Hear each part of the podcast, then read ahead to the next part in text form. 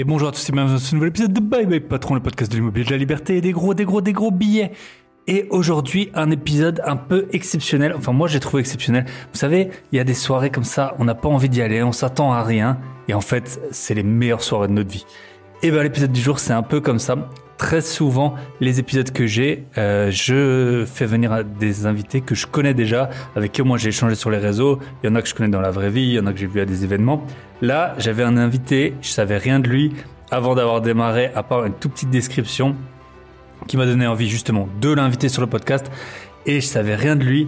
Et il y a eu comme, euh, voilà, parfois ça se passe super bien avec les gens et ça a été le cas.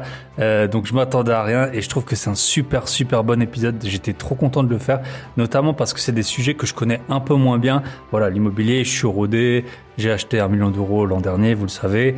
Euh, depuis, avant j'avais acheté, ça fait déjà dix ans que j'achète de l'immobilier. Là on est sur des sujets un peu différents, même si il y a toujours de l'immobilier, mais on va parler pas mal de business physique et notamment euh, donc avec Joe Joe, il m'a contacté suite à l'épisode avec Nico s'endetter jusqu'au sang, qui est mon épisode d'ailleurs le plus écouté. Donc Joe, il m'a contacté parce qu'il a fait un million de choses. Il a 35 ans, on a l'impression qu'il a vécu déjà 5 vies professionnelles. Donc il a pipoté un peu son CV en Australie pour bosser pour un énorme groupe de casinos. Il a, il a géré et il gère euh, encore au moment où on a enregistré un Starbucks. Il a eu des salles de sport, il a eu un bar à bière. Il fait de l'IMO en France, en Espagne. Tout cartonne, il a tout vendu. Euh, enfin, il a vendu plein de business aussi. C'est assez rare de voir des personnes qui vendent des business, notamment des business qui fonctionnent.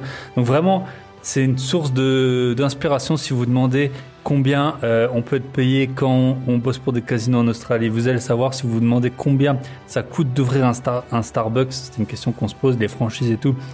Il va vous le dire. Il a aussi été banquier pro. Il va vous dire combien génère son Starbucks alors qu'il y allait que deux à trois fois par an. C'est des chiffres hallucinants. Et euh, voilà, les salles de sport, la marge que vous payez sur les bières que vous payez au bar.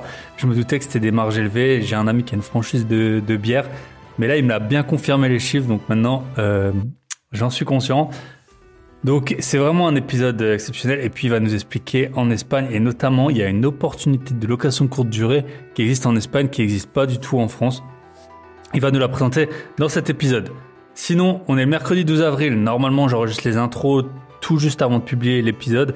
Pourquoi euh, j'enregistre si tôt Parce que euh, bah, je, pars, euh, je pars à Istanbul jusqu'à mardi. Donc j'aurai pas le temps en fait, euh, je, je veux pas faire un, une intro à l'arrache ou encore pire, rater la publication du podcast le mercredi matin s'il y a un problème avec le vol, si je suis trop fatigué. Donc voilà, euh, l'épisode de, de, la semaine dernière, donc on parlait baisse des prix immobiliers, hausse des taux. Euh, visiblement, là, c'est la première journée et il a déjà bien cartonné. Il a fait plus d'écoute que tous les cinq derniers épisodes. Donc, euh, merci. Visiblement, le sujet vous a touché. J'ai un petit retour de Florent, avec qui j'avais fait l'épisode du guide du squat, avec qui j'étais au Brésil. Il m'a dit euh, également que selon lui, l'inflation, et il n'a pas tort, bien sûr, il a même plutôt raison, elle est aussi liée en partie à la baisse de l'euro. Et oui, si vous voyagez, moi j'étais aux États-Unis l'été dernier, bah, j'ai bien vu, c'était au moment de la parité 1 dollar pour 1 euro, que ça coûte bien cher. Donc effectivement, en plus de toutes les raisons que j'ai pu évoquer dans, dans l'épisode précédent, la faiblesse de l'euro, notamment par rapport à l'achat euh, des matières premières qui sont encore pour le moment libellées en dollars. Il y a des discussions avec la Chine euh, pour, euh, pour peut-être que pour une partie du monde ce soit changé. On verra bien. Mais en tout cas, la faiblesse de l'euro par rapport au dollar et par rapport à d'autres monnaies, le franc suisse, nous on connaît bien dans l'Est, les personnes qui travaillent en Suisse, eh ben, elles gagnent beaucoup mieux leur vie qu'avant. Mais si vous voulez aller en Suisse pour les vacances, eh ben, ça pique, ça pique, ça pique. Euh, D'ailleurs, je ferai un épisode avec des personnes qui travaillent en Suisse. Ça fait longtemps que j'ai ce projet. Mais bon, voilà, j'essaie de coller à l'actualité, d'avoir des invités, euh, de faire au mieux. Euh, donc je vous souhaite euh, une très bonne écoute avec Joe avant de terminer bien sûr ce podcast. Si vous voulez nous rejoindre au Club Invest, donc vous le savez, avec mon associé Michel, on accompagne des investisseurs plutôt débutants, même si vous avez quelques biens, mais on va dire moins de 10 biens. Vous pouvez nous rejoindre. Il y a une place qui vient de se libérer. On essaye de ne pas avoir plus que 10 membres. Et là, bien sûr, l'idée, c'est que les membres, ils restent que euh, ben, quelques mois jusqu'à être autonomes dans leurs faire un, en général, ça se passe, ils font un, deux, trois achats et puis ensuite, ils considèrent qu'ils sont autonomes et ils s'en vont. là, c'est le cas d'un des membres. Ben, longue, longue vie à toi pour tes investissements. Et du coup, Michel, il a une place. Si vous voulez prendre un appel gratuit, vous allez sur mon site grosbillet.com. Vous pouvez réserver un appel et ça se passera bien, c'est gratuit, ça se passe bien, on s'arrange, on est euh, dispo quasiment 24 heures sur 24. Et là, euh, bah, on a des membres qui ont eu, mine de rien, avec la hausse des taux, euh, qui ont fait des super bonnes affaires, donc des biens qui plus que s'autofinancent en payant tout. Je pense à Nicolas, on a Damien qui a acheté son premier bien, voilà, cette semaine. Aujourd'hui, les deux, les deux nouvelles sont tombées. Ça tombe toujours et moi, ça me permet de toujours être en contact avec euh, le marché de l'IMO. Même si je digère encore mon million d'euros, je termine à peu près. J'ai pas encore tout fini, ben, les travaux, les, les petits aménagements qu'il fallait pour les appartements que j'ai achetés sur la fin d'année dernière. Mais on arrive au bout. Voilà, je vous souhaite une très bonne écoute avec Joe. Si vous voulez. Euh bah, partager l'épisode, ça me ferait plaisir. Et dernier, dernier, dernier point, euh, je vous avais parlé que je ferais un tirage au sort pour les personnes qui ont partagé en story les épisodes. Je vous ai pas oublié, j'ai pris en print screen tous euh, les tirages au sort. Mais je suis passé en speed en France pour pas qu'en plus il y avait plein de jours fériés. Donc je ferai le tirage au sort quand j'y retourne. Et euh, comme ça, je pourrais vous envoyer les livres depuis la France. Voilà, je vous souhaite une très bonne écoute. Comme toujours, pensez à liker, commenter, Partagez, je sais qu'on vous le dit dix fois par jour si vous écoutez des podcasts, mais pour nous c'est important. On, on est seul avec nos micros, vous comprenez, on est seul. Et donc, encore là, aujourd'hui à Faker, qui était dans l'épisode d'il y a deux semaines, qui me dit j'ai eu des retours, merci beaucoup. Et moi j'ai eu zéro retour sur l'épisode, parce que pourquoi? Ben, Les gens me connaissent, et donc ils vont plutôt parler à l'invité qu'à moi. Mais moi, je suis tout seul avec mon podcast, tout seul avec mon micro, et maintenant j'ai une sorte de mousse en plus isolante. Du coup, je sais pas si ça vous a plu, si ça vous a pas plu. Si vous commentez, likez, voilà, je sais que ça vous a plu. Si vous partagez en story, je sais que ça vous a plu et ça me fait trop plaisir. Et je suis très proche de 6000 abonnés sur Instagram, mais je suis toujours pas. Donc en plus, ça m'aiderait grandement à perpétuer cette tradition du podcast chaque semaine depuis plus que deux ans. Allez, je vous souhaite une très bonne écoute avec Joe. Et on se retrouve de l'autre côté avec lui. Pensez à prendre vos cahiers de notes et euh, à, vous, à apprendre, prendre une bonne leçon de gros biais.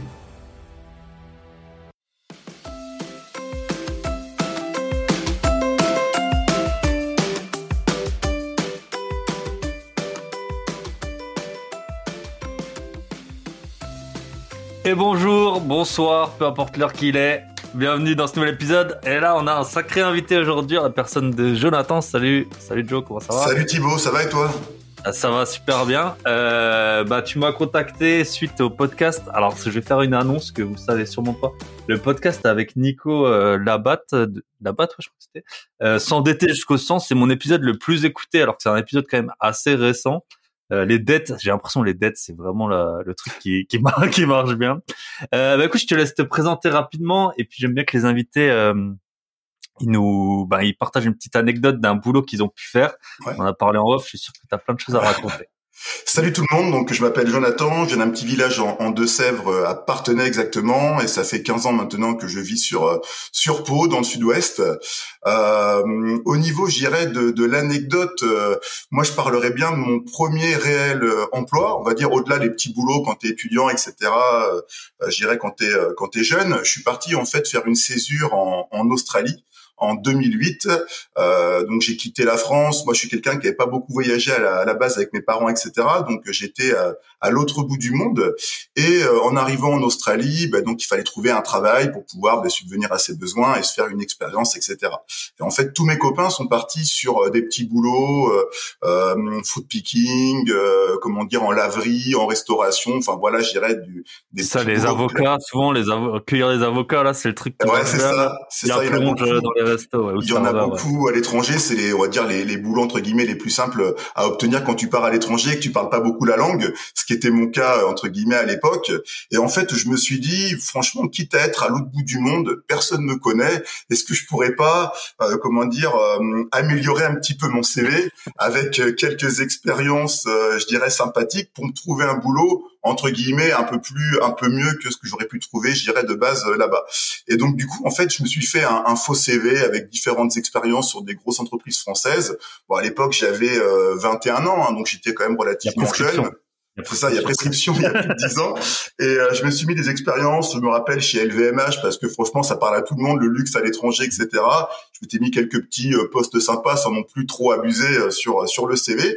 Et j'ai mis mon CV en fait en ligne sur des sites de recherche d'emploi en Australie. J'ai postulé à différentes annonces.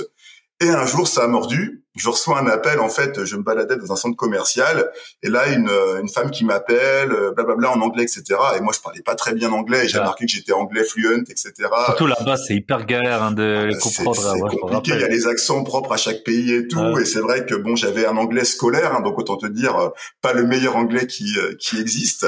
Et là elle me parle elle me parle je comprenais pas grand chose qu'elle me disait et je lui dis écoutez je suis désolé c'est super bruyant en anglais et tout et elle me dit mais attendez je suis française ah je bon et tout. Elle me dit oui, oui. Donc elle me pose quelques questions, etc. Et elle me dit écoutez, on aimerait vous rencontrer pour un entretien. Donc elle me donne l'adresse sur Sydney. Donc je dis bah écoutez, euh, pas de souci. Euh, donc on va se, on va se rencontrer. Bon, je me dis nickel, hein, une première piste. Je savais même plus euh, quelle entreprise m'avait appelé. J'avais tellement postulé, si tu veux, que c'était euh, noyé euh, dans la masse. des apparts, tu sais plus que oui, bonjour, vous avez appelé pour un appart. ouais, en fait, j'ai appelé, j'ai passé 30 coups de fil ce matin. C'est exactement ça. Mon CV a fait le tour des plateformes et tout, donc j'ai dit bon allez, je vais à l'adresse. Et donc l'adresse, ça s'appelait ITS Management. Je regarde sur internet, je vois rien, pas de pas d'entreprise. Enfin, je vois l'entreprise, mais pas de d'activité ou rien qui me laissait, comment dire, présager de de ce que j'allais pouvoir y faire. Donc j'arrive le matin donc à, l'entretien, je sonne un grand building euh, à l'australienne, etc. J'arrive sur un accueil et là un peu particulier en fait, le mur était tout blanc il y avait une secrétaire et genre tu sais pas de bibelot ou d'affiche ou, ou, le nom de la boîte écrit en gros comme tu peux voir euh, euh, comment dire dans les émissions ou dans les entreprises en, en général. Et donc je lui dis bah, écoutez j'ai un entretien donc avec euh, un manager pour un pour un travail. Et donc là elle appelle quelqu'un qui me reçoit dans un bureau qui lui aussi était tout blanc d'accord? Donc pas dans service secret le tricot exactement. je me dis je suis tombé où? Ils vont me kidnapper je savais pas et tout. Et là en fait je m'étais dit avant d'arriver franchement je suis français je suis à l'autre bout du monde ils vont forcément me demander d'où je viens, etc. Donc j'ai préparé un petit laïus en anglais, appris par cœur la veille, euh, comme quoi je venais de Pau, les montagnes, etc. Pour histoire de meubler un peu le temps, parce que j'ai dit ils vont vite voir que mon anglais euh, est très basique, d'accord? Et, euh, et, donc là le manager donc m'accueille, etc. Me pose évidemment la question qu'est-ce qui t'amène ici en Australie? Donc je lui explique l'école de commerce, je viens de Pau, les montagnes, etc. Donc tout se passe super il me dit écoute j'aimerais te faire faire un test d'anglais à l'écrit. Donc je fais un test euh, sur euh, quelques lignes. Il me demande de, de, de réexpliquer ce que j'ai pu faire etc donc sur euh, par écrit. Donc l'écrit ça allait plutôt bien. Et à la fin il me dit bah écoute franchement c'est nickel. Donc je t'explique tu seras payé 25 dollars de l'heure 50 dollars les heures sup et 100 dollars les dimanches et jours fériés. Alors dans ma tête donc c'est dollars australiens. Je me fais le calcul. Enfin à l'époque en 2008 le SMIC en France il était à 8,50 euros dans ces eaux-là. 25 euh, dollars de base, ça fait 15 euros net c'est le double. Donc je me dis mais attends mais c'est je me dis c'est super mais c'est quoi le travail? Et donc là je dis au manager je dis mais excusez-moi mais je dis en fait c'est quoi le travail? Je savais même pas la boîte ce qu'elle faisait, enfin je savais rien. Et là en fait comme à la télé, il ouvre la porte de son bureau et en fait il y avait un open space de 2000 mètres carrés et c'était les bureaux du plus grand casino du monde. C'est le groupe Casino Rewards qui compte 22 casinos dans le monde, donc des casinos de jeux en ligne et il y avait tous les services financiers etc qui étaient donc dans ce dans ces bureaux. Donc là pour le coup il y avait des affiches partout, il y avait les gros compteurs à euros, les gens qui déposaient en ligne à l'instant T, on ah savait les dépôts. Enfin, franchement, c'était une ambiance de, de, de, malade. Et donc, euh, il m'explique qu'en gros, euh, j'ai m'occupé d'une partie de clients en Europe, donc des Français, des Allemands, parce que j'avais marqué que je parlais allemand. Et ça, heureusement, il n'y avait pas d'allemand le jour de l'entretien pour me ah tester mes connaissances. Ça, ça m'est déjà arrivé euh, de dire que je parlais allemand et de voir sur LinkedIn que la nana que qui me faisait passer l'entretien, elle avait habité un an en Allemagne ou je sais pas, ça, ça m'était déjà arrivé. Là, c'est compliqué. J'avais eu 3 sur 20 au concours d'école de commerce en allemand, donc autant te dire mon, mon niveau. Et, euh, et donc, j'ai commencé et je m'occupais en fait de pas mal de choses, tout ce qui était euh, l'analyse des risques. Par exemple, pour euh, par exemple, tu, euh, tu fais un retrait bancaire en Roumanie le matin et le soir, tu déposais au casino depuis la Turquie. Ça générait une, un risque et j'appelais le client, etc. Ou j'incitais les clients à dépenser de l'argent, à pas fermer leur compte, etc. Et donc, ça a été une super expérience. En plus, t'es payé tous les 15 jours. Donc ça, quand t'es français, c'est génial. On a habitué au... Exactement. Surtout quand t'arrives que t'es fauché, parce que je te cache pas qu'en arrivant, le billet à 1000 euros m'avait bien détendu. Mm. Euh, je suis arrivé, j'avais plus, euh, j'avais plus rien concrètement. Et, euh, et, ce travail m'a permis franchement de gagner beaucoup beaucoup d'argent durant cette durant cette cette période et de rentrer en France avec des sous pour, pour investir. Trop bien. Et ouais, c'est vrai que l'Australie, Euh, moi, j'avais mon premier boulot, bah, j'étais auditeur financier et j'avais un de mes collègues, il était, il avait été serveur à l'Opéra à Sydney. D'accord. Il disait qu'il gagnait, enfin, il gagnait largement plus quand il était serveur en Australie qu'auditeur financier où on bossait 60 heures par semaine comme des chiens à bac plus 5, quoi. Euh, donc, donc ouais, l'Australie, c'est vrai que pour ça, bah, les salaires cher, sont hein, top, ouais.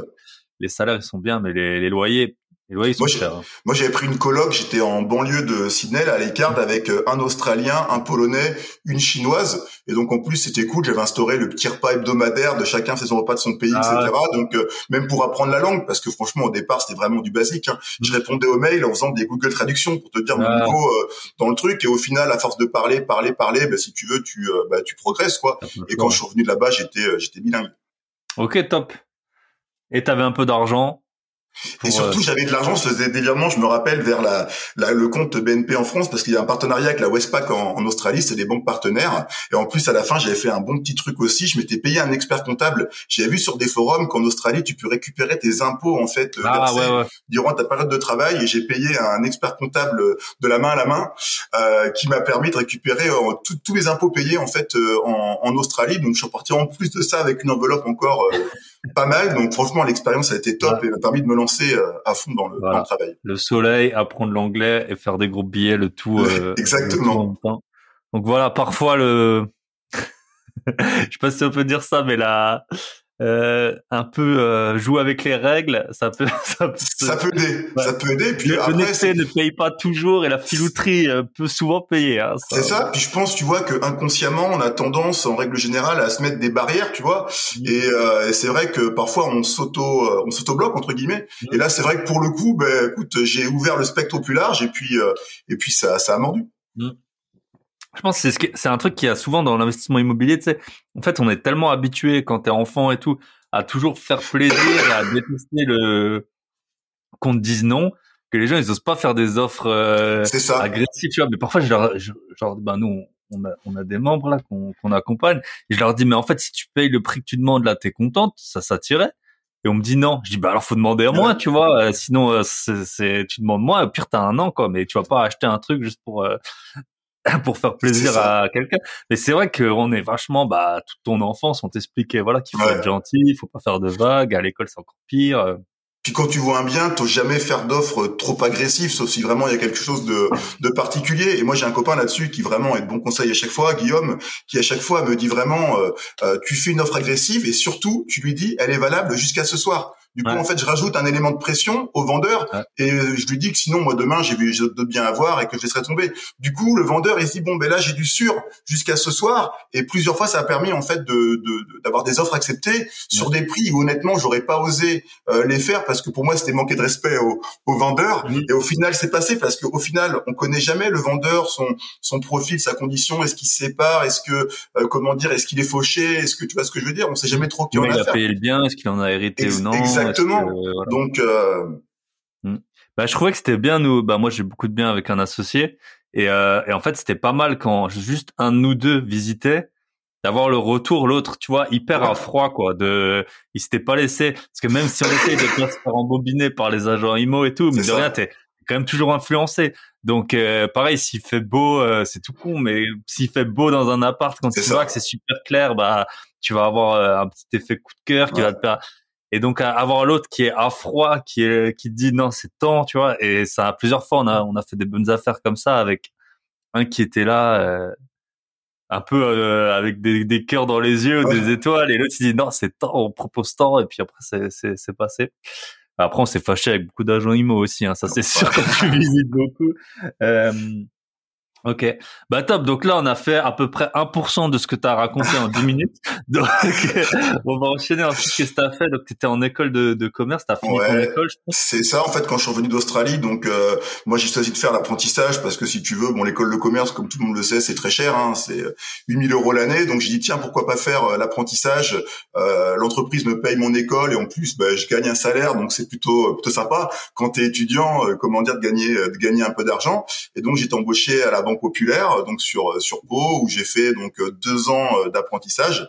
Et après, j'ai été embauché donc euh, à la banque euh, populaire toujours en CDI. Donc sur le métier de conseiller pro, où j'ai pu apprendre, ben, je dirais, c'était une très bonne école parce que j'ai appris ben, comment monter des dossiers, comment fonctionnait le, je dirais, le milieu bancaire pour pouvoir aussi éventuellement comprendre comment parfois le contourner euh, par rapport à, à, à, diverses demandes. Donc ça a été ouais, une, une super expérience euh, et tu t'accordais des prêts pour les pros pour euh, C'est ça, pour, les pros sur des créations entrepreneurs, professions libérales, artisans, commerçants. Et tu vois ce qui était bien c'est que parfois j'avais par exemple deux électriciens J'en avais un qui gagnait énormément d'argent, qui avait les comptes toujours dans le vert, etc. Et j'en avais un qui faisait le même métier et qui était tout le temps dans le rouge. Et en fait, si tu veux, j'ai pu faire mon analyse en fait de qu'est-ce qui fonctionne, qu'est-ce qui fonctionne pas sur une société, qu'est-ce qui a fait que celui-ci il a réussi ou celui-là a raté. Et ça a permis en fait, si tu veux, de me faire mon mon image du de l'entrepreneuriat euh, pendant ces trois années. Ouais, en plus, t'es un peu dans le secret des dieux, c'est vrai. Euh... Moi, bah, moi, j'avais fait des études d'expert comptable et euh, j'avais euh, je connaissais un type, il avait été banquier. En fait, lui, il avait décidé de faire, euh, de reprendre les études pour être expert comptable quand il avait vu les payes des experts comptables qui tombaient euh, sur les sur les comptes. C'est vrai que toi, t'as t'as accès au compte. Euh, bah tu vois, ouais, c'est ouais. tu vois les métiers qui rémunèrent bien, les métiers qui rémunèrent moins bien, et tu vois les gens qui sont bons dans leur travail, ceux qui sont moins bons aussi, euh, notamment au niveau euh, de tout ce qui est entrepreneur, parce qu'au final, c'est vrai que d'un restaurant à l'autre, tu as des, des chiffres qui varient totalement. Pour, bah, pourtant, parfois, ils font la même la même activité, et c'est vraiment, je dirais, des capacités du gérant à être gestionnaire qui font que bah, certains commerces marchent mieux que d'autres. Moi, m'avait toujours dit à la banque, et ça, c'était mon mon tuteur à l'époque, qui m'avait dit, si un jour tu dois faire le choix entre un bon gestionnaire gestionnaire et un bon professionnel au niveau d'un dossier de crédit, il me dit prends le bon gestionnaire. Mmh. Parce qu'il me dit le bon gestionnaire, même s'il n'est pas techniquement bon, c'est pas le meilleur artisan ou le meilleur restaurateur, il sait combien va rentrer, combien va sortir et tu seras pas embêté avec lui. Et c'est vrai que dans les faits, ça s'est toujours vérifié. Parfois, j'avais des très bons artisans, mais qui avaient de l'argent d'or en permanence. Les fournisseurs les relançaient. Enfin, c'était vraiment de la gestion approximative. Et à côté de ça, des artisans, franchement, qui étaient vraiment pas top et qui pourtant gagnaient très bien leur vie. Ouais. Ah ouais, c'est, on en revient au mérite, voilà. Le mérite, l'argent et le mérite sont pas toujours liés. C'est C'est vrai, t'as des artisans, bah, on, en fait, on le voit tous. Quand tu fais des travaux, c'est hyper cher. Et quand tu vois des artisans, il y en a plein qui galèrent. Tu te dis, mais comment ça se fait? Ben après, tu comprends, moi. Bah, ma mère, elle avait fait des travaux. Elle devait 7 8 000 euros à un électricien. Il avait juste à mettre encore une lampe. Ça a duré plus que six mois, euh, et je dis, mais le gars, mais comment il peut s'asseoir sur tellement... Après, je l'avais vu, en deux heures, c'était réglé. Et j'ai dit à ma mère, bah, tu payes surtout pas, là, tu dois 6 7 000 euros, il vient, tu, il vient, même pas poser la lampe. Alors, euh, si tu lui payes tout. Souvent, c'est des soucis d'organisation, de gestion. Euh, il passe, euh, C'est ça. Puis ils prennent tellement de chantiers parfois que, bah, j'en ai vu beaucoup euh, trop monter, en fait, et derrière se casser la figure parce que, bah, à prendre trop de chantiers, euh, comment dire, suffit qu'il y ait une coquille sur un chantier, bah ça décale tout. Et après, c'est comment dire, c'est de la cavalerie permanente, quoi. Récupérer les acomptes pour payer le chantier d'avant, et c'est des boîtes qui partent au, carton, quoi. Ok, bah très très intéressant et ouais, c'est vrai que c'est une bonne euh, une bonne expérience. Donc tu as eu le côté casino, le côté euh, banque. Toujours argent, euh, toujours branché gros billets. Ah ouais. je pense pas qu'il y avait le compteur comme ça, la flashée, tu sais. Et ok, ensuite qu'est-ce que t'as fait? Donc, euh, ben, je me suis associé donc avec mon meilleur pote d'enfance, qui était lui aussi donc à l'école de commerce et lui aussi en banque donc euh, chez BNP, et on a ouvert un restaurant Subway à Toulouse. Donc en 2012, on avait euh, à l'époque 23 ans. En fait, on avait toujours eu ce projet, si tu veux, d'entreprendre avec Julien, donc mon associé, mais on savait pas forcément quoi faire. Et comme on s'est souvent dit, on n'a pas l'idée révolutionnaire de Zuckerberg ou de Jeff Bezos ou autre, mais on n'est pas trop bête. Et je pense que si on nous montre un modèle qui fonctionne, on sera, tu vois, le, reproduire et, euh, faire, euh, comment dire, euh, faire croître l'activité, etc. Et donc on avait découvert Subway en fait en Australie. Moi je connaissais pas du tout Subway, euh, donc des sandwichs à la demande, on choisit sa viande, ses légumes, etc.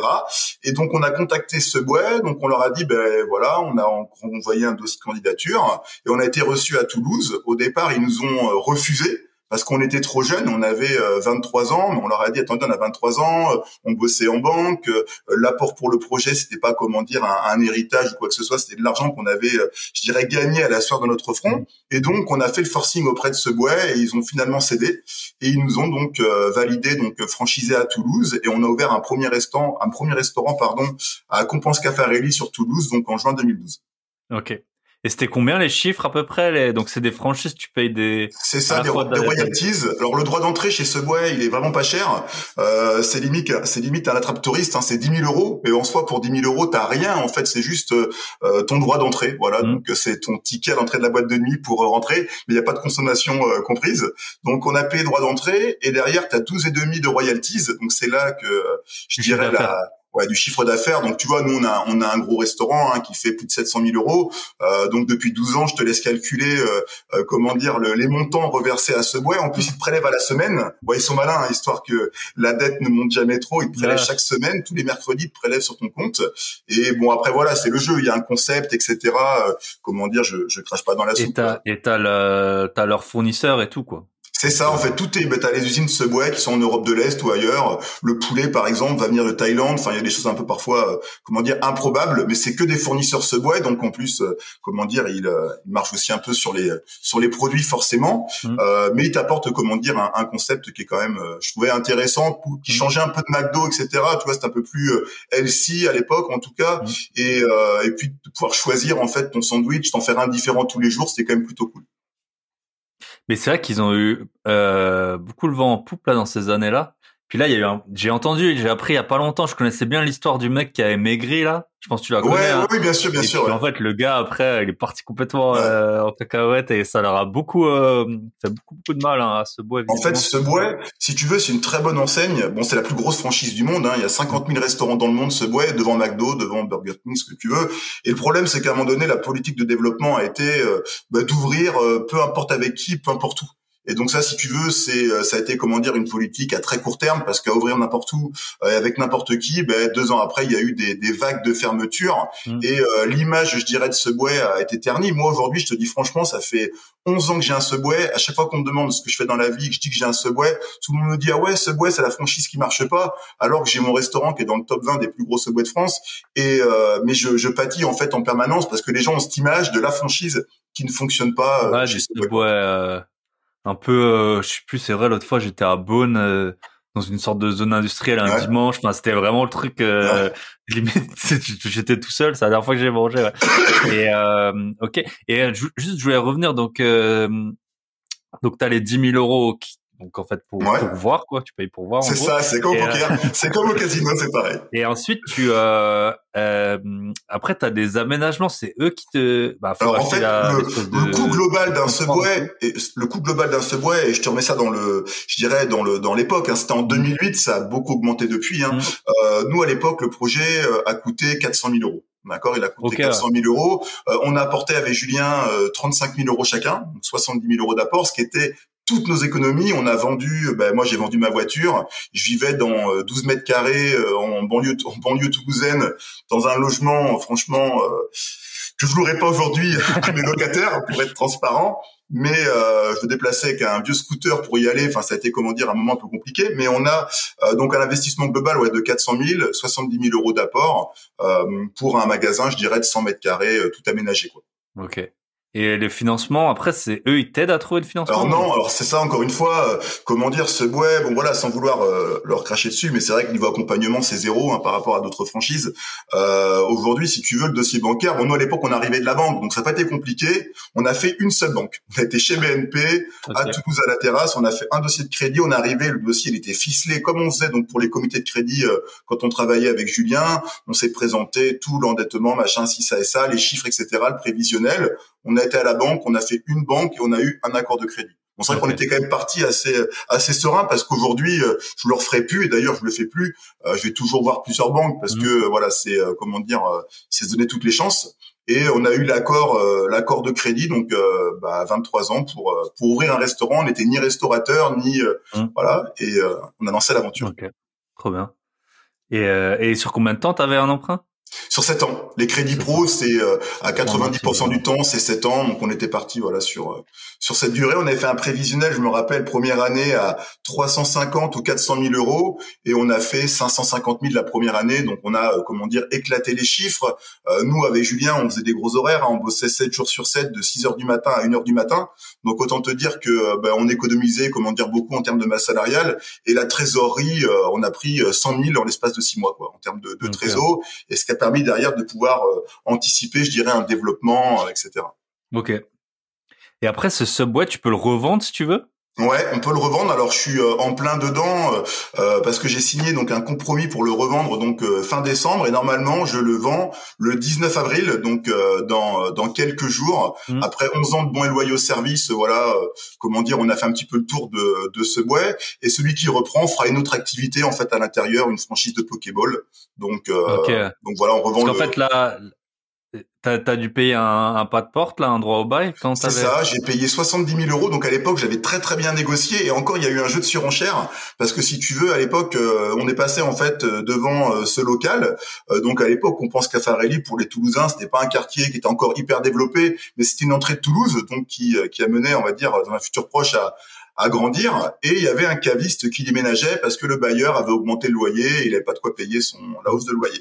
donc on est passé devant et il mettait juste l'affiche euh, à louer et donc on a été le on a été le, le voir et euh, il nous a dit bah, écoutez je veux céder mon droit au bail euh, 30 000 euros. Et à l'époque pour te dire les restaurants Subway qui ont ouvert en même temps que moi sur Toulouse c'était plus 300 000 euros le droit ah. au bail que 30 000 et donc le enfin le locataire, si tu veux, c'était un petit papy, t'es pas trop courant, je pense, de du marché toulousain. Lui, il avait pris le local il y a longtemps, je pense qu'il avait même pas eu de pas de porte ni rien, donc il s'était dit, bah 30 000, je me prends un petit billet qui me mettra bien pour son pour sa son déplacement de, de, lieu. Et donc du coup, euh, derrière, donc nous on a fait une offre donc bah, au prix qu'il voulait, donc à 30 à 30 000. Seulement, il y a un sushi qui a appris que le local était comment dire alloué, et on a commencé à faire un jeu de surenchère, 40 000, 50 000, 60 000, etc. Et à un moment donné, bon voilà, on a peu le, le comment dire le, le cédant, on lui a dit écoute, euh, faut arrêter, on va pas monter jusqu'à des montants. Donc maintenant, nous on te dit 70 000 euros, ça prend droit à l'essai et c'est valable jusqu'à ce soir. Mm. Et euh, il nous a rappelé, il a dit bon ben c'est bon, je signe avec vous, on y va, etc. Et donc on a eu droit au bail à un tarif vraiment, je dirais intéressant parce que c'est ce qui fait varier énormément ton plan de financement au départ, mm. euh, parce que bah, de, je te dis on aurait eu 300 000, on aurait doublé quasiment l'investissement du restaurant. Ok. Donc dans les 400, il y avait ces 70 000 forcément. Exactement, euh, exactement. Et après c'est du matériel, des fours, euh, du BFR pour le démarrage, euh, les droits d'entrée. Enfin voilà, tout est tout, tout le, je dirais le, plan de financement de, de, départ. BFR besoin en fonds de roulement, c'est ouais, la trésor. Quand, voilà. Souvent on parle quand on parle de sociétés, on pense que les sociétés elles ferment parce qu'elles font pas de bénéfices. Non, les sociétés elles ferment parce qu'elles ont plus de, de trésorerie. Donc, et donc t'as beau si t'achètes un truc à 10 euros et que tu le revends 1000, si on te paye que dans 3 ans, bah tu, tu vas fermer. C'est c'est surtout hyper important de prévoir du BFR à la base. C'est vrai que parfois, nous on voyait des plans de financement quand j'étais banquier où il n'y avait pas de BFR, on retoquait les dossiers parce qu'en fait, si tu veux, il y a euh, comment dire, c'est comme on dit le matelas de sécurité, c'est-à-dire que si mm. le démarrage est plus poussif que prévu, euh, s'il y a une tuile à l'ouverture, des travaux en plus ou quoi, bon voilà, il y a cette petite enveloppe, mm. je dirais, euh, qui est là pour permettre de passer les quelques semaines, quelques mois d'activité plus compliquées. Mm. C'est comme dans l'investissement, en fait, c'est le temps des travaux. Exactement. C'est ça différer le, c'est ça. le besoin. Et j'avais lu le livre de, du fondateur de Nike, là, Phil Knight, je crois qu'il s'appelle. En fait, tu vois que, enfin, tout le livre, t'es un peu, euh, stressé. Enfin, tu vois qu'en fait, ça a toujours été un problème, mais pendant des années de, enfin, il achetait 25 paires, il les revendait le double. Après, il en achetait avec sa 50. Et en gros, il a jamais, jamais, jamais eu de trésorerie. Euh, quelqu'un, je crois, il y avait des parents d'un employé, il lui avait donné 10 euh, 000 dollars et à la fin c'était devenu 10 millions. Mais c'est vrai que s'il avait pas eu ces 10 000 à ce moment-là, c'était euh, ça valait. Ok, top. Donc là, on est à 3% de ton activité.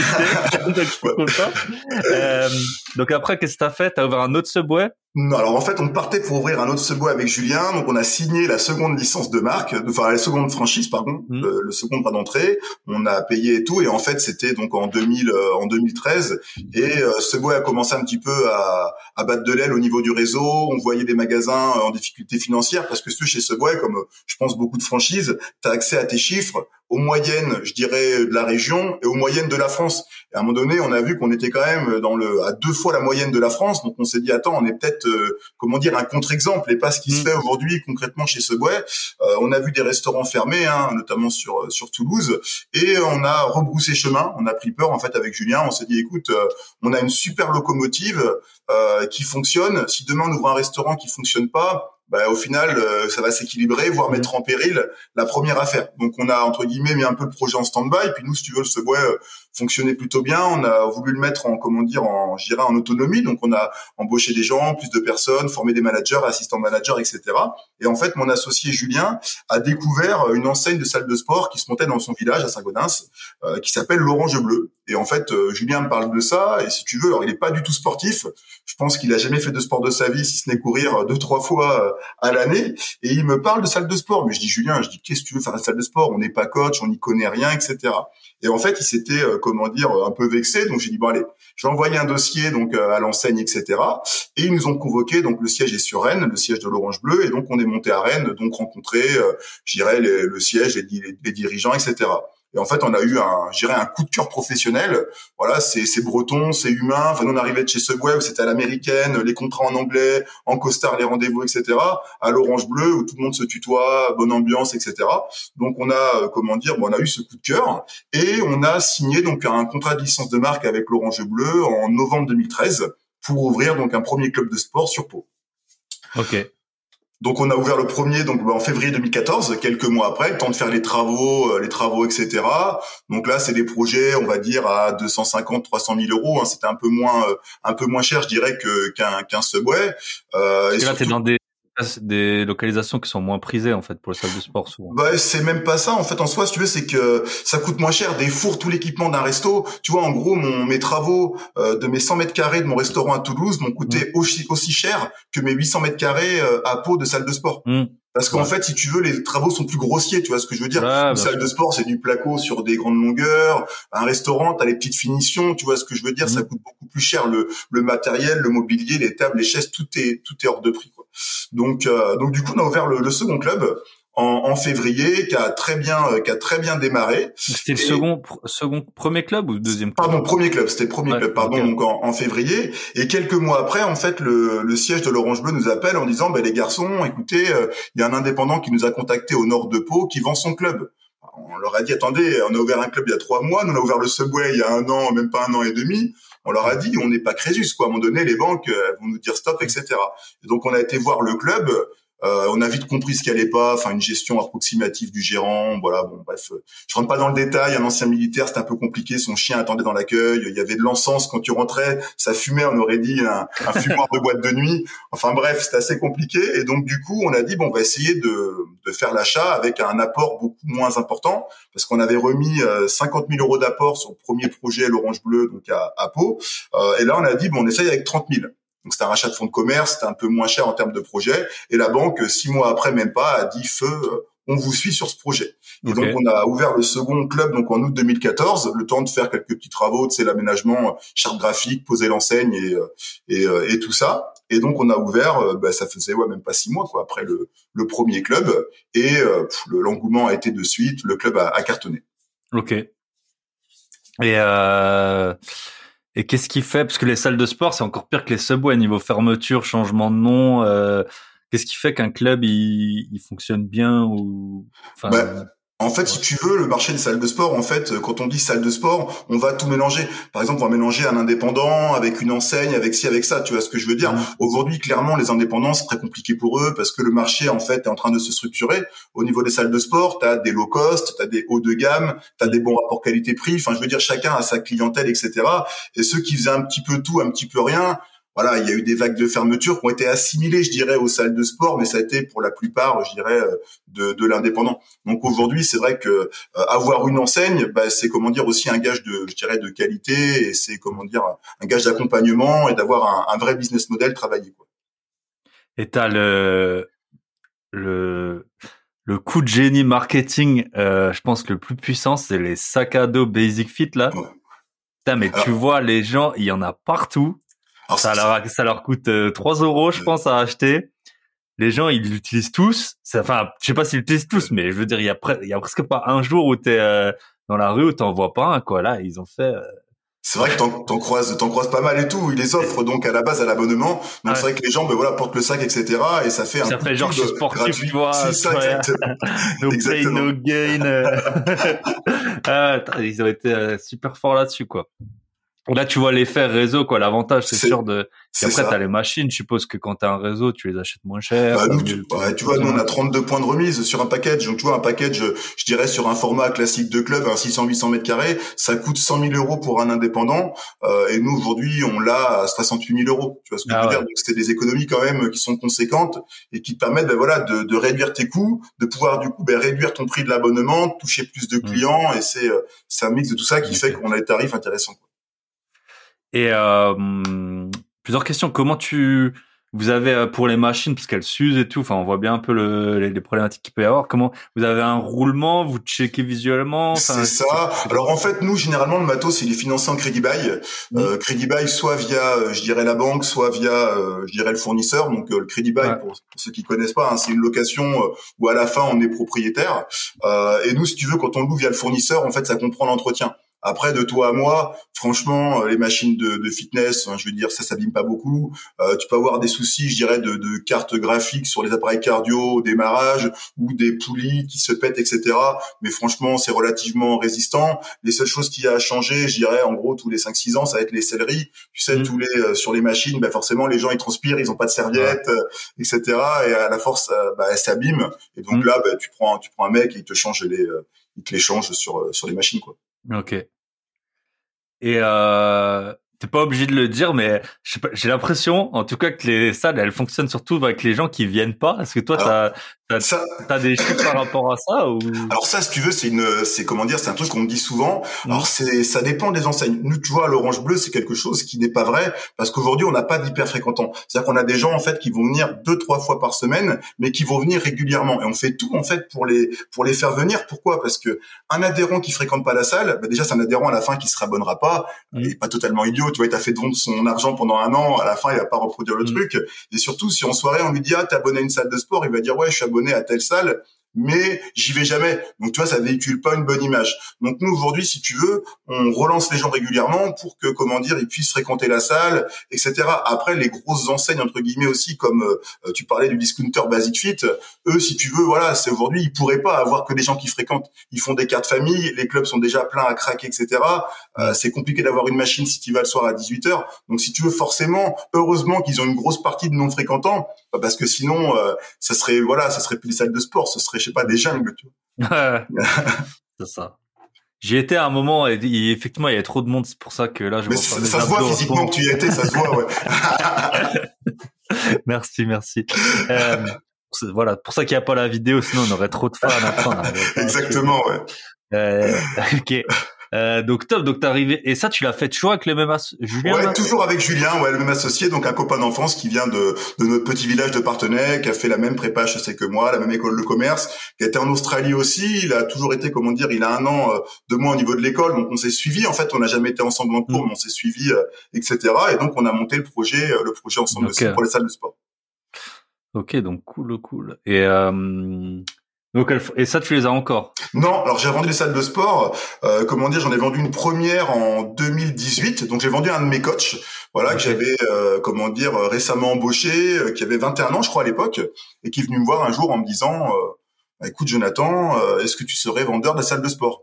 Et si tu veux, à l'époque, nous avec Julien, donc on avait le restaurant, on avait les deux clubs, et en fait, on faisait aussi euh, ce qu'on appelle le développement pour euh, l'enseigne l'Orange Bleu. Donc en gros, si tu veux, on vendait les contrats de licence de marque, on faisait les, on répondait aux gens qui font des demandes sur des sites de franchise, et on accompagnait aussi en banque pour qu'ils aient leur crédit. De par notre, euh, je dirais, euh, euh, fonction pas au préalable, ils ont demandé en fait d'accompagner, etc.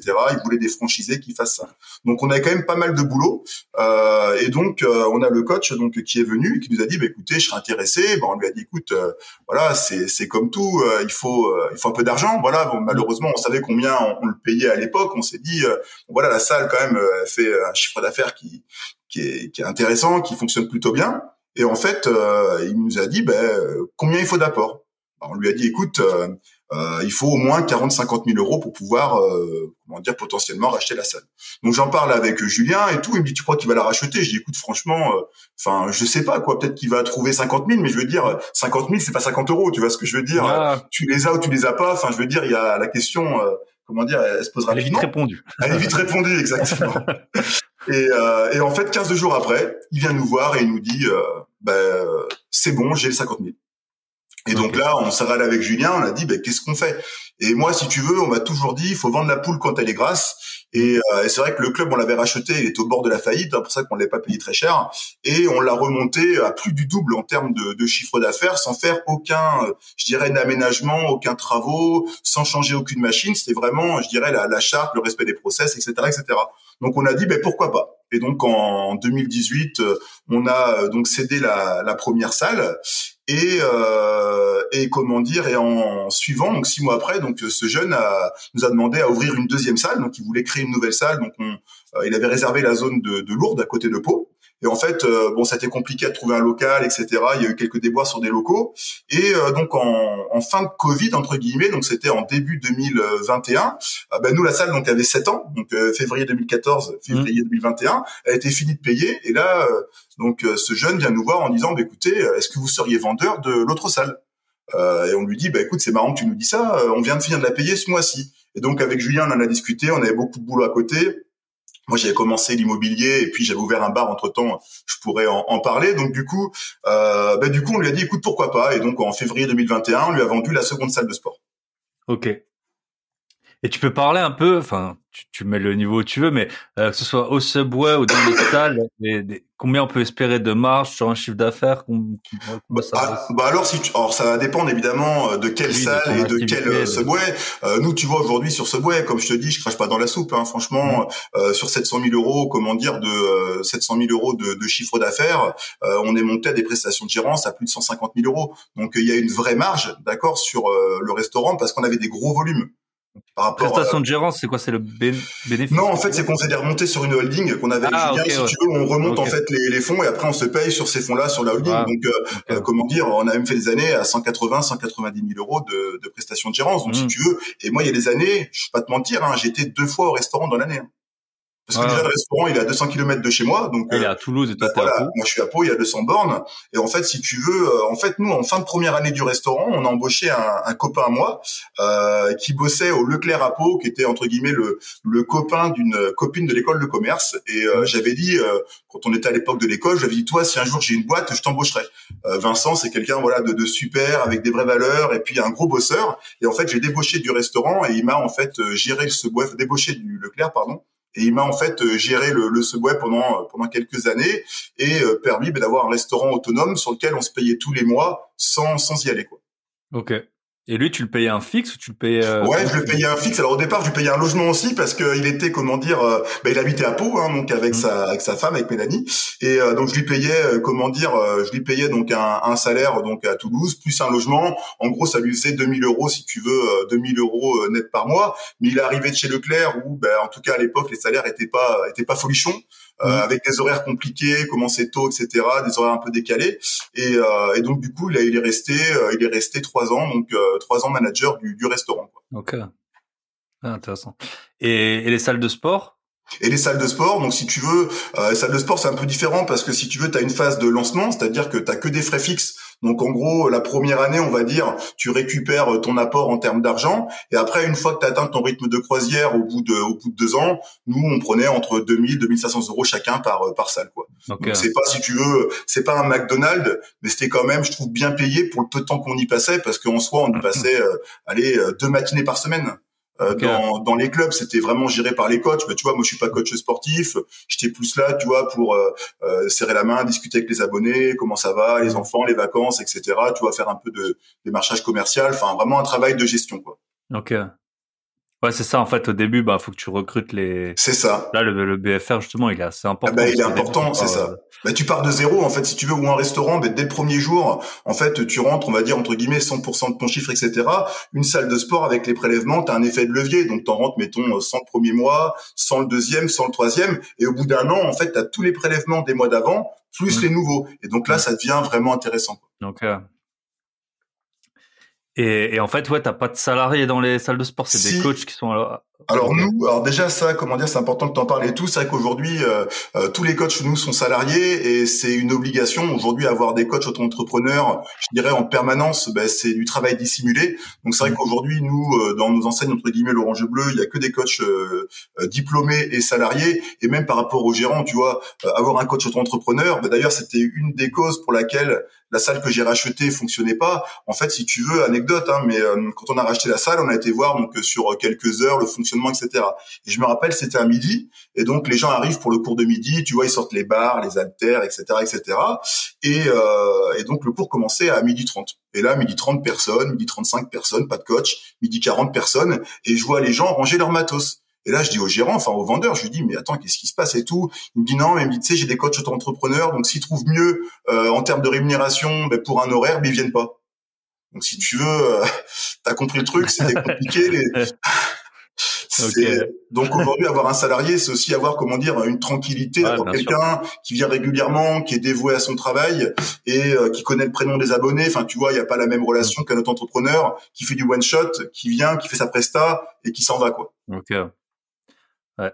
Et t'étais ouvert parce que les salles elles sont ouvertes super tard, enfin elles sont un peu en autonomie. T'avais ça aussi? C'est ça, ouais, 6h 23h, euh, donc 7 euh, jours sur 7, voilà, pour pouvoir faire du sport tôt le matin, tard le soir, les week-ends, etc.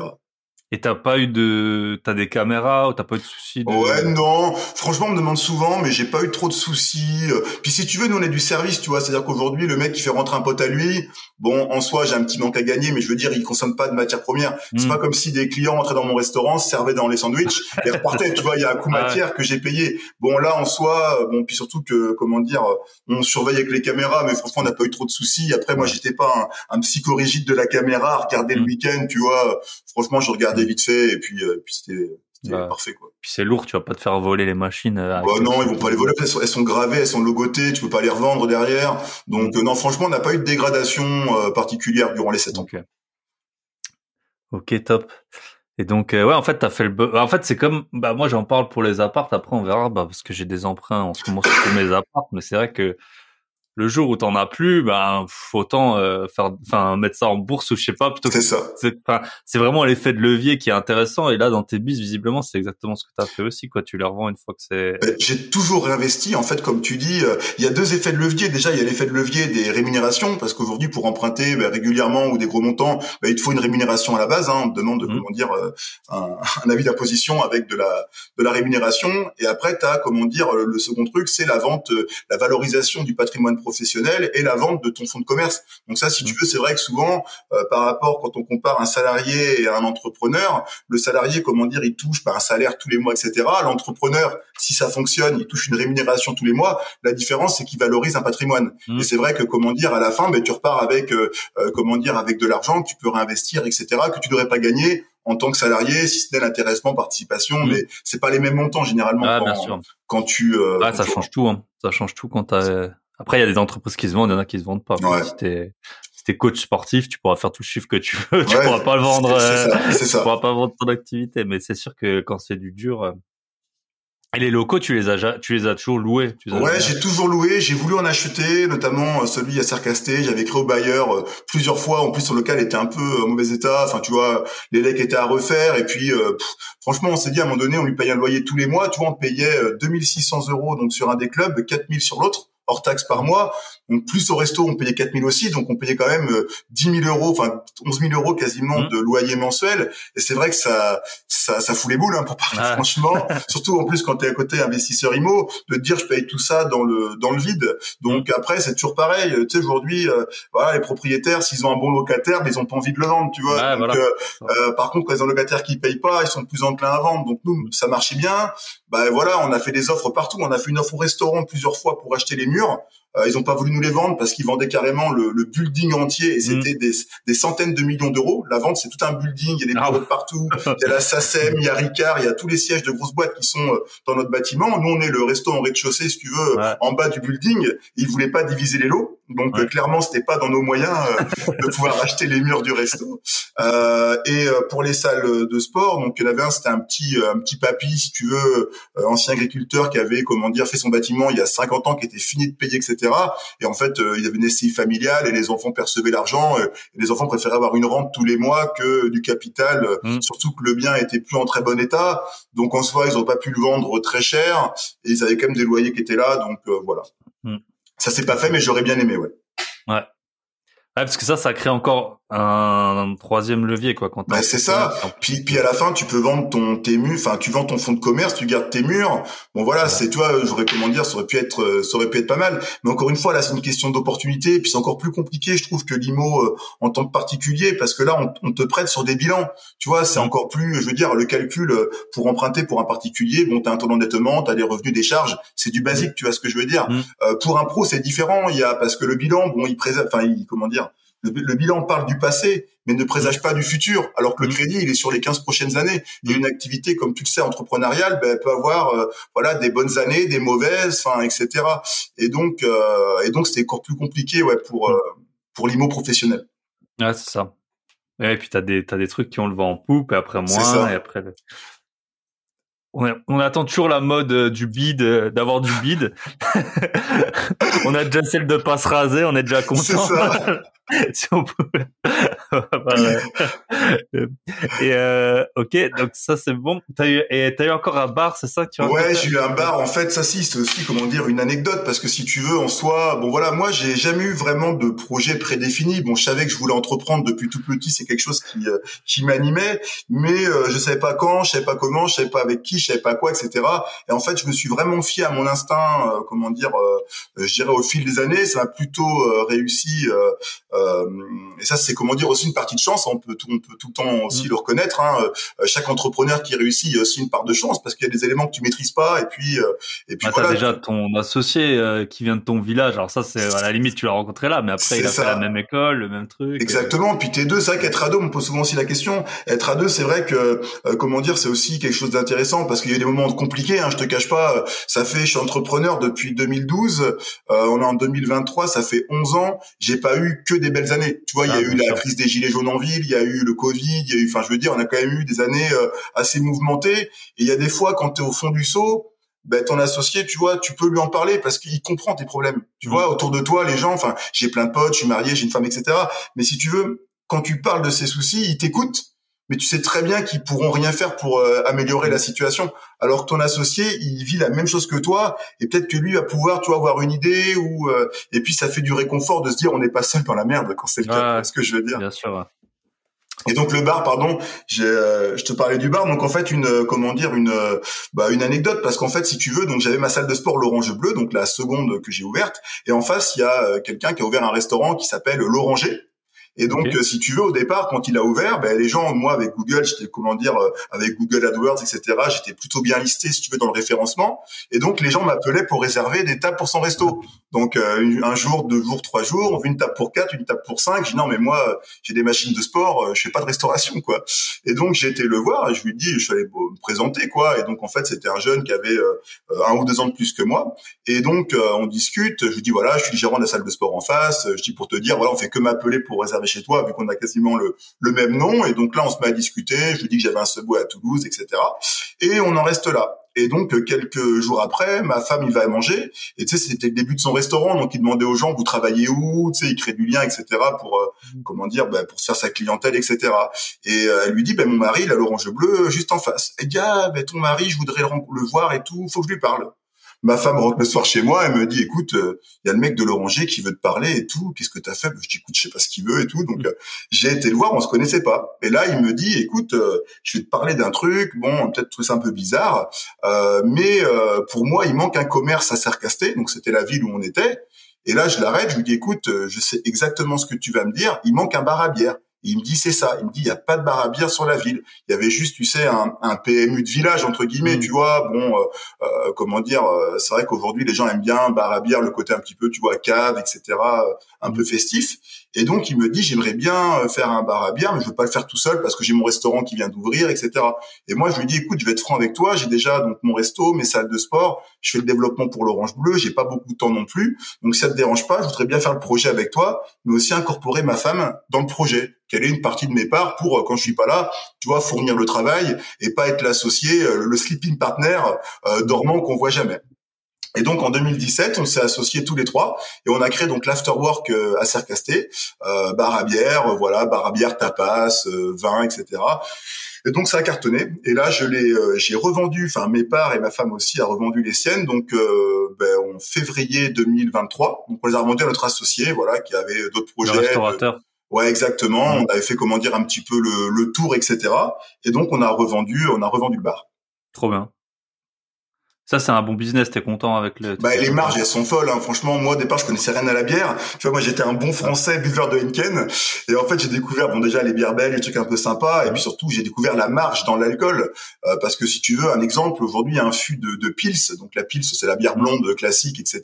que tu fais pour les demi. Euh, un fût, ça coûte 30 euros. D'accord, les 30 litres donc 1 mm. euro le litre. Donc ça te fait en gros un coût de revient à 25 centimes le demi. Et un demi aujourd'hui dans un bar à bière, c'est 4 euros. Donc je te laisse faire le calcul des marges. Euh, C'était des marges énormes. On faisait pas forcément un gros chiffre d'affaires parce que si tu veux, nous on a fait le on a pris le parti pris en fait de rester ouvert que du lundi au vendredi. On voulait pas ouvrir le samedi parce que franchement, c'est des soirées, on va dire, plus alcoolisées, des problèmes, des bagarres, etc. Nous, on s'est dit, on fait vraiment l'afterwork, lundi au vendredi. Les gens qui viennent boire un verre, tu vois, à partir de 17h à la fin du boulot jusqu'à minuit ou 2h. Et, euh, et en fait, on ne faisait pas forcément un chiffre d'affaires ben, comme au resto, quelque chose d'énorme, mais par contre avec une rentabilité qui était, euh, qui était extra, quoi. Et pour un investissement, euh, là pour le coup, si je te donne l'investissement du bar, tu vas même pas me croire, euh, parce qu'en fait à l'époque on avait fait donc le resto, les deux salles de sport. Bon, moi j'étais un peu, euh, comment dire, j'étais un peu. Alors, en centaines de milliers d'euros quoi à chaque fois. C'est ça. Et là j'étais un peu comment dire cassé financièrement, on va dire. J'avais investi aussi un peu dis-moi tout. Et et donc là mon mon associé donc de l'époque, Fabien me dit écoute moi les travaux je sais faire, t'inquiète pas, j'ai fait le calcul, le bar va nous coûter 20 000 euros. Et là, je lui dis attends, mais c'est quoi C'est un bar, euh, c'est un bar en dinette. Les gens, ça sera des trucs en plastique et tout. Il me dit non, non. Il me dit moi, je travaille sur plan, j'ai fait les devis, travaux, machin. Il me dit on en aura pour moins de 20 000 euros. Alors là, j'étais un peu, tu vois, euh, choqué, quoi. En plus, on se connaissait pas. Je me suis dit, attends, qu'est-ce qu'il me raconte, quoi? Moi, j'étais habitué à des investissements à 300, 400, 500 000 euros. Mmh. Là, 17 euh, 000 euros, c'est quoi? C'est le prix d'une voiture, tu vois? Je me suis dit, qu'est-ce mmh. qu'on va faire comme bar? Et donc en fait, euh, ben, on a tout fait nous-mêmes. Donc on a fait les travaux, la licence 4. Donc pour l'alcool, on s'est rendu compte qu'en gros, si tu veux, en France, il y a une petite mafia autour des, licences, si tu veux, et que c'est compliqué d'en avoir une sans payer un contrat brasseur. Et nous, on voulait pas de contrat brasseur, tu sais, où t'es pieds et mains liés avec un brasseur qui devant le fût euh, trois fois le prix euh, pour te donner deux parasols à l'année. On se grossit le trait, mais c'est un petit peu ça. Et ah ok, c'est ça. En fait, c'est ok, c'est pour avoir la licence, tu es obligé de dire bah voilà, je suis euh, chez Cronenbourg, je sais pas, après tu vends que de l'accro, enfin C'est ça. Euh, Exactement. Et en fait, ils te font des contrats avec des volumes d'achat obligatoires. Enfin, franchement, c'est honnêtement, moi, je voulais pas me sentir, tu vois, les pieds mains liés. Je voulais être patron chez moi, quoi. Et, euh, et Fabien aussi, et Caroline aussi. Et donc, du coup, euh, on a réussi à trouver la licence. Mais encore une fois, c'est par le réseau. J'avais un copain à moi qui avait racheté un fonds de commerce où il faisait, comment dire, une enseigne de boulangerie. Il avait une licence. Donc on a réussi à acheter cette licence sans passer par euh, par le contrat brasseur. Donc on l'a payé à l'époque la licence, je crois, 4000 euh, euros, tu vois, un truc comme ça, euh, ce qui était pas cher en plus par rapport à ce que se vendaient les licences, je dirais autour de 8-10 000 euros sur sur le marché, hein, sur le bon coin, etc. auprès des, des, brasseurs. on a fait les travaux nous-mêmes. on a demandé à des fournisseurs de nous mettre des tireuses. Et en fait, si tu veux, on leur a dit, ben nous par contre, c'est pas compliqué. Vous nous mettez donc 8 becs, donc 8 tireuses. Par contre, on vous signe aucun contrat. Ça prend droit à l'essai. Et là, tous, ils ont tiqué. Ah ouais, non, mais nous, il nous faut euh, un contrat, machin. Non, non, j'ai si vous voulez bosser avec nous, c'est vous nous mettez les tireuses, on se serre la main et on prendra les fûts chez vous. Et donc, on a réussi à trouver un fournisseur qui nous a fait ça. Donc, on a eu les tireuses gratos mises à disposition, si tu veux, sur le bar. Et on a acheté les fûts. Euh, on, a, on a joué le jeu, tu vois. On n'a pas cherché à acheter les fûts ailleurs. Mmh. On a acheté le, les fûts au, au, fournisseur. Et ce qui fait qu'on a eu, comment dire, euh, un, un bar monté pour 17 000 euros. Punaise. Combien ça coûte normalement des tireuses là C'est cher? Bah c'est cher. Euh, je sais pas. Aujourd'hui un 8 bec ça doit valoir 15 15 000 euros. Tu vois ce que je veux dire Ouais, quand même, ouais. Ouais. Donc Ah c'est ouais. très cher. Et puis euh, bah, tout l'aménagement, on a tout, on a tout fait nous, tu vois. Et pour te dire, même j'avais été voir la banque, donc la banque populaire où je travaillais, en leur disant, bah, écoutez, on aimerait monter un bar à bière. Il y a des activités, si tu veux, quand t'arrives, t'es euh, voilà, t'es euh, t'es mal vu, Mm. notamment euh, tout ce qui est commerce d'alcool, boîte de nuit, bar, etc. Donc j'étais voir la banque, leur avais expliqué en plus. J'avais fait un projet, bah, encore une fois, comme quand je travaillais à la banque, hein, donc euh. Un truc carré avec les chiffres, les, les ci, les ça, ce qui manquait, études de marché et tout. Et en fait, la banque a traîné, traîné, traîné, ce qui fait que je dis à mon associé, écoute, franchement, vu les montants, tu sais quoi, j'autofinance. Donc j'ai payé moi le bar et en fait le jour où la banque a débloqué le crédit donc des 17 000 euros, le bar était déjà ouvert. Et Ah en fait du coup je me suis fait un virement et j'ai récupéré mon compte courant euh, d'associé euh, en suivant. quoi. Ok. Et ça, tu l'as vendu aussi, hein Ouais, donc. Ouais, le bar je l'ai vendu aussi.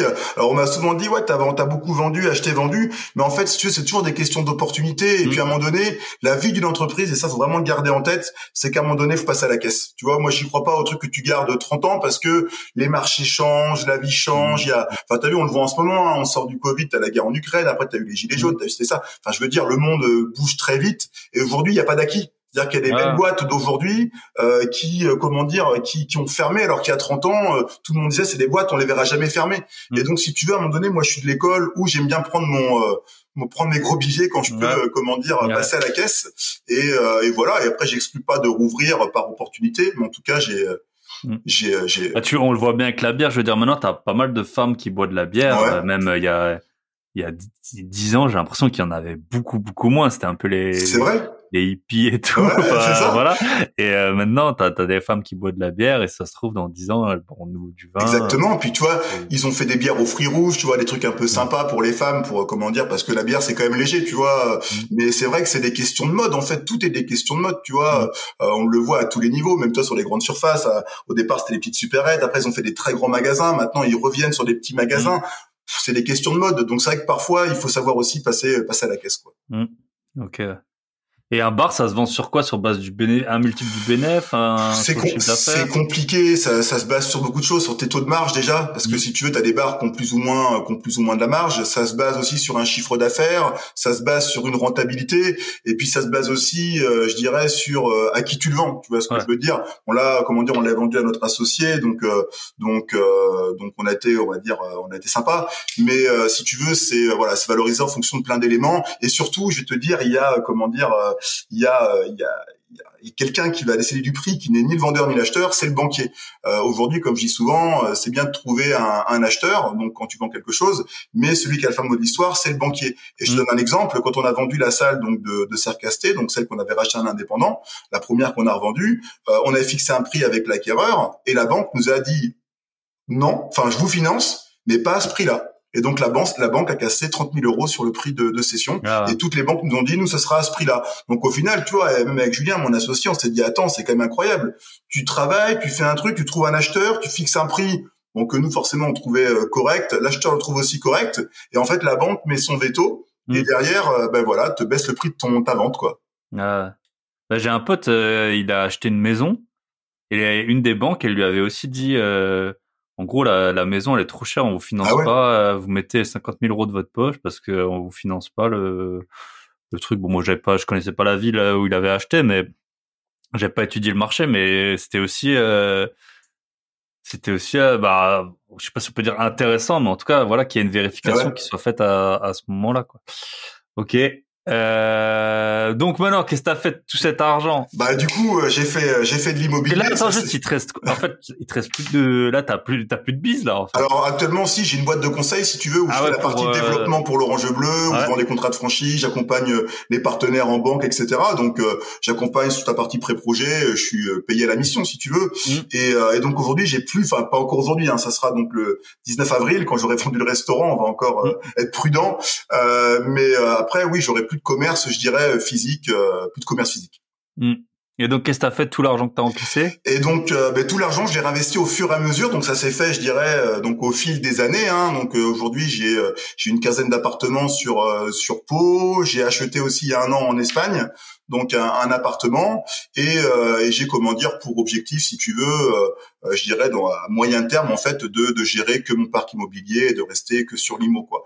Sachant qu'au départ, si tu veux, moi quand je suis parti dans l'IMO, comme je dis souvent, il y a deux écoles, tu vois, il y a ceux qui vont faire des financements à 110% sur 25 ans, et il y a mmh. ceux qui vont faire des plus courtes durées. Moi au départ, en fait, si tu veux, bon, j'avais pas trop de culture immobilière, tu vois, mes parents, comment dire, bon, sont propriétaires de leur maison, mais c'est tout. Dans mon entourage, j'avais pas forcément grand monde qui a fait beaucoup d'immobilier, donc tu vois, j'étais un peu le, précurseur, je sais pas trop où aller. Et c'est vrai que les premiers achats que j'ai fait, j'ai fait des crédits courts, j'ai fait du 12 ans, 10 ans, mmh. euh, et je me disais juste, voilà, il faut que le loyer, je rajoutais 100, 150 euros par mois à la mensualité, et je me dis, ça me paye ma taxe foncière, mes impôts, et ci et ça, quoi. Et donc, au départ, j'étais parti un peu sur ça, tu vois ce que je veux dire.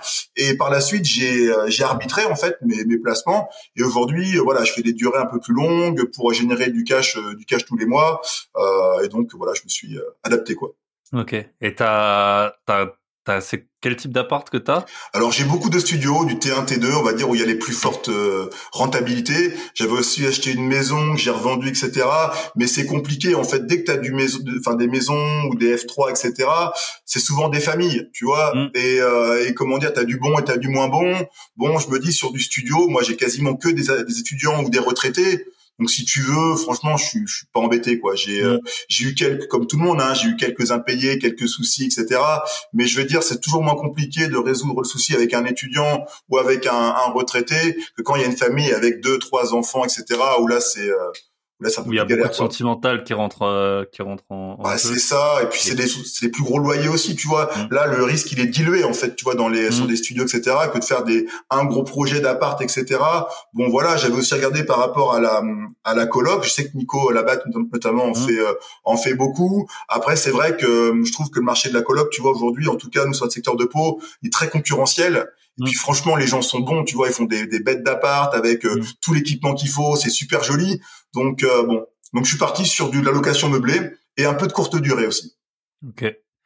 Et bah la courte durée, c'est pareil. Au début, euh, tu pouvais faire un peu ce que tu voulais, et puis maintenant les, les appartes, euh, ils sont ils sont nickel. Hein, bah c'est ça. Là, tu vois, j'en ai un sur Pau. Euh, en fait, moi, je passe par une conciergerie. Enfin, je gère tous mes biens si tu veux en direct. Il y a qu'un appartement que je gère en conciergerie, c'est le l'appartement que j'ai en Airbnb, donc sur Pau. Parce que je voulais faire un test. En fait, tu sais, moi, je suis quelqu'un de de très prudent. on m'a parlé du Airbnb il y a quelques temps, etc. Pardon. Et en fait, j'ai dit tiens, ce que je vais faire avant de mettre plusieurs appartes, je vais tester sur un et sur un an. Donc là, depuis septembre 2022, j'ai mis un studio donc que je louais historiquement 390, euh, 400 euros par mois. Donc je l'ai mis sur euh, sur Airbnb. Euh, j'ai fait quelques petits aménagements, tu vois, déco que ce soit joli. et aujourd'hui, c'est un studio que je loue entre 1100 et 1200 euros par mois. D'accord, donc en termes de, de, de loyer, euh, j'ai pris une conciergerie sur Pau là, franchement qui est, qui est top, la UNB et qui me gère tout en fait, si tu veux, la partie, euh, ils répondent aux, aux, demandes sur Airbnb, ils me changent les draps, ils mettent les petits cafés, les petits thés, mmh. les petits shampoings, etc. Et, euh, et j'attends de voir sur un an parce que là, si tu veux, j'ai fait des, des beaux chiffres d'affaires mais qui ont été un peu, je dirais, atténués par euh, euh, les charges en électricité, notamment là sur mmh. l'hiver, parce que, ben, comme tu le sais, hein, quand tu as location courte durée, euh, c'est fenêtres ouvertes, radiateurs à ah fond. Et puis c'est toi qui les payes, c'est toi qui change tout. Hein. Exactement. Et donc mmh. du coup, j'ai pris des bastos. Hein, pardon, j'ai pris des bastos à, à, plus de 300 euros, donc sur des studios de 20 mètres carrés euh, par mois. Donc, si mmh. tu veux, ma, ma marge, je dirais, a été en partie mangée sur les mois d'hiver, mais je veux me faire un calcul, si tu veux, sur l'année complète avec les beaux jours où mmh. du coup il y aura plus ces, ces charges d'élèves, voire un mmh. petit peu la, la renta quoi. Et ça me fait aussi un locataire ah, de ouais, moins intéressant. Bah nous, on a, on se pose la question là. Bah j'ai un studio, c'est marrant, j'ai à peu près les mêmes chiffres. Hein. Je louais euh, un peu moins de 400 et il fait à peu près 1200. Alors là, entre guillemets, c'est du collectif. Euh, au gaz. Donc c'est là-dessus, je suis plutôt euh, content. Après, on a un autre appart grand et là, euh, je trouve que, en fait, je sais pas, on pourrait le louer dans les 600.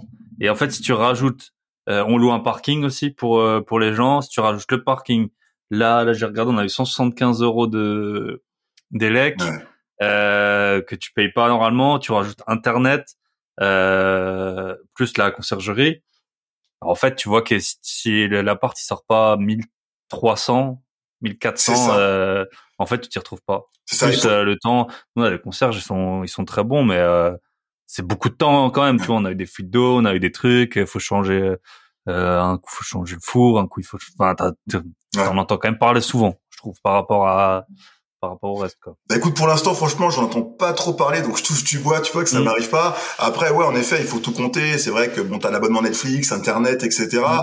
Euh, mais là, tu vois, pour te dire, actuellement, quand, quand je déduis toutes les charges donc sur cet appartement, j'arrive, donc même avec des, des factures de DF à 300 euros, euh, j'arrive à, à, un loyer qui était le loyer que je dois à l'année. Donc si tu veux, euh, entre guillemets, comme je dis, là je mange mon pain dur, c'est les années les mois un peu compliqués, mais au final, je gagne autant qu'avant. Par contre, cet été, j'ai hâte de voir un petit peu les, euh, comment dire, les, les rentas, parce qu'en plus les nuits, si tu veux, moi j'ai mis les prix euh, libres entre guillemets, c'est Airbnb qui me fixe mes prix. J'ai mis, comment dire, un, euh, un, plancher. un, plancher. voilà, et, un plafond. Mais, euh, mais si tu veux, ça varie en fonction de la demande sur la zone, etc. Donc là, toi, j'ai vu pour juillet, août à Pau, bon, on est quand même dans le sud, proche des montagnes, de la mer, etc. Donc c'est vrai qu'on a quand même plus de demandes. Et j'ai vu que les prix avaient pris 30%. Donc on verra un petit peu en fin d'année. Euh, mmh. Je ferai le point par rapport à ça. Et, et j'ai lancé aussi la LCD, donc en, en Espagne. Donc, bah, tu peux nous raconter ouais un peu l'achat en Espagne. ouais. Dans quel coin? Alors c'est à Santa Pola, c'est au sud d'Alicante. Donc euh, voilà, on est vraiment au sud-est de, de l'Espagne. En fait, si tu veux, euh, ma femme est d'origine espagnole. Euh, on a toujours aimé, euh, comment dire, euh, l'Espagne, etc. Tu vois le côté la dolce vita, tu vois, manger à 23 mhm. heures le soir, la météo plutôt clémente, etc. Et on y a été régulièrement. Et, et là, il y a il y a deux ans, on a été donc à Santa Pola. En fait, généralement, on allait vers Calpe, Denia, tout ça. Je sais pas si tu connais, c'est un peu plus au nord. Et ah ouais, là je vois, parce que j'ai mis j'ai mis la carte. tu vois où c'est Ouais, c'est au sud-est de, de l'Espagne. Ah et en fait, on allait souvent, si tu veux, à Denia, Calpe, etc. Et en fait, il y a eu l'année ben, l'année Covid. On s'est dit, on va pas réserver à l'avance parce que tu vois, avec les s'ils bloquent les frontières ou quoi, donc on va pas y aller. Mm. Donc on avait été en Corse passer les passer les vacances. Et euh, et donc on a voulu après réserver pour aller en Espagne. Il y avait plus rien. On s'était pris un petit peu tard. Et donc ma femme me dit, ben écoute, euh, j'ai trouvé une location à Santa Pola. Je dis, mais c'est où ça Santa Pola Elle me dit, écoute, c'est plus au sud. Je connaissais pas du tout, tu vois. Et je dis, bon, bah, écoute, euh, à voir, quoi. Et en fait, on a été là-bas et c'est une ville, franchement, euh, fantastique, très familiale et qui a un point qui m'a fortement intéressé d'entrée, c'est que c'est une ville de 40 000 habitants en hiver. Donc, après l'été, il y a peut-être 150 000 ou 200 000, je sais pas. Mais en fait, il y a aucun hôtel dans la ville. Ok.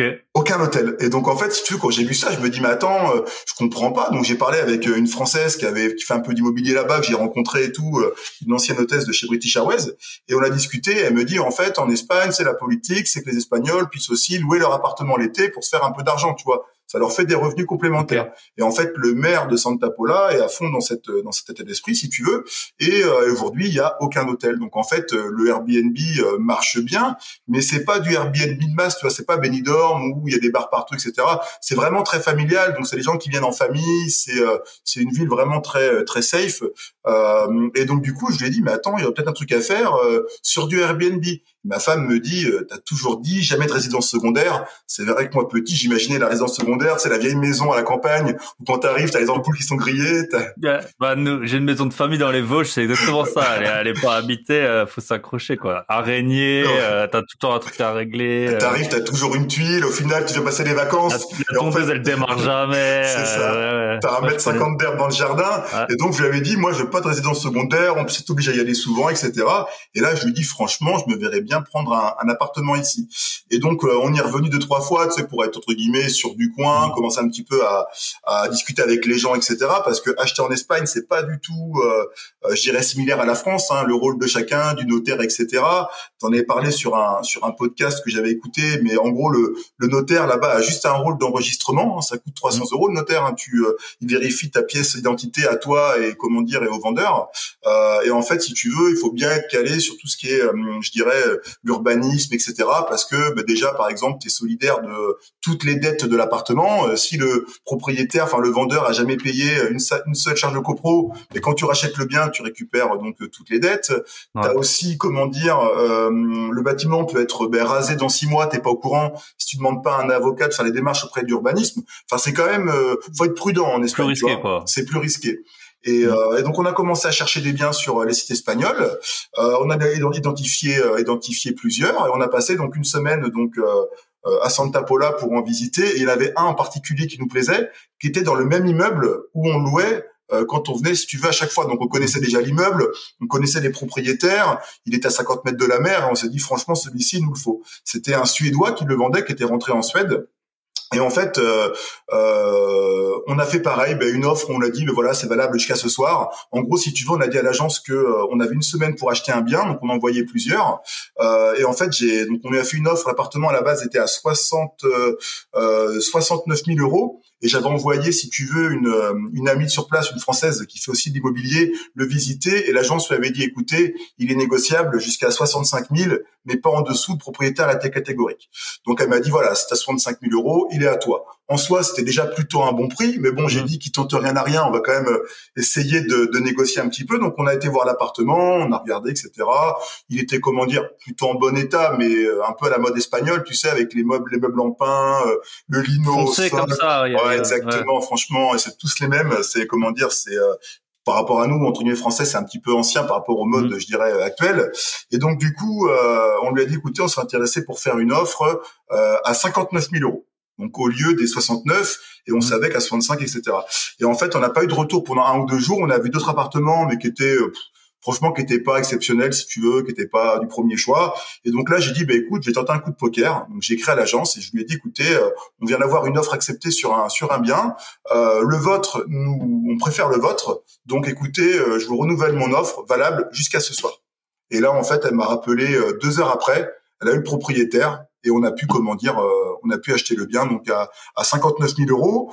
Euh, j'ai été le retaper, donc c'est mon premier appartement, j'ai retapé tout seul l'été dernier, donc avec un copain à moi, euh, Julien, qui euh, qui est pas Julien de mon associé, un autre Julien, et qui connaît rien à l'immobilier, rien aux travaux, qui est dans l'aéronautique et qui est venu me prêter main forte pendant 15 jours. Il faisait 40 degrés, je te cache pas, on a bien, on a bien fait à aller, puis tu sais, moi je parle pas encore bien espagnol, aller au Leroy Merlin, demander les cuisines, les trucs, ah puis c'est pas, franchement, euh, un calvaire, un calvaire. Mm.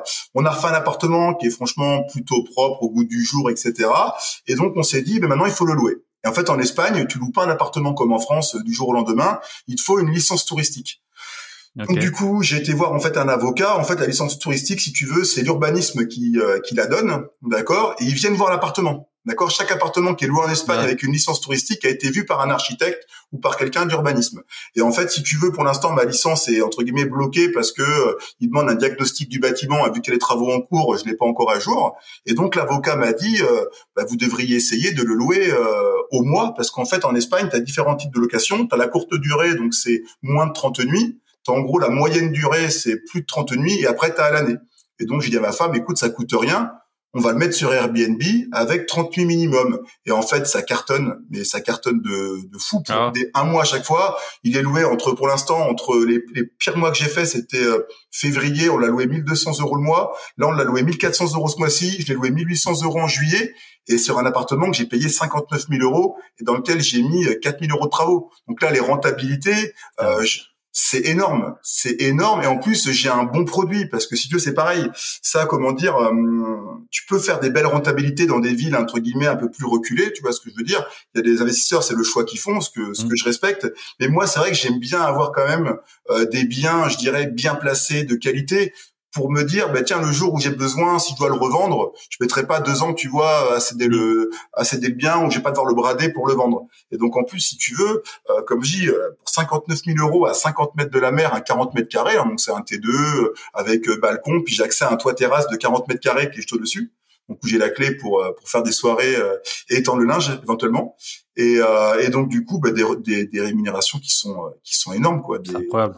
C'est en gros 12 000 euros. Tu dis, c'est en fait, si tu as 59 000 euros de côté, tu peux avoir un. Enfin, si tu regardes un smicard, tu vois, en gros, imagine, il a hérité de 60 000 euros.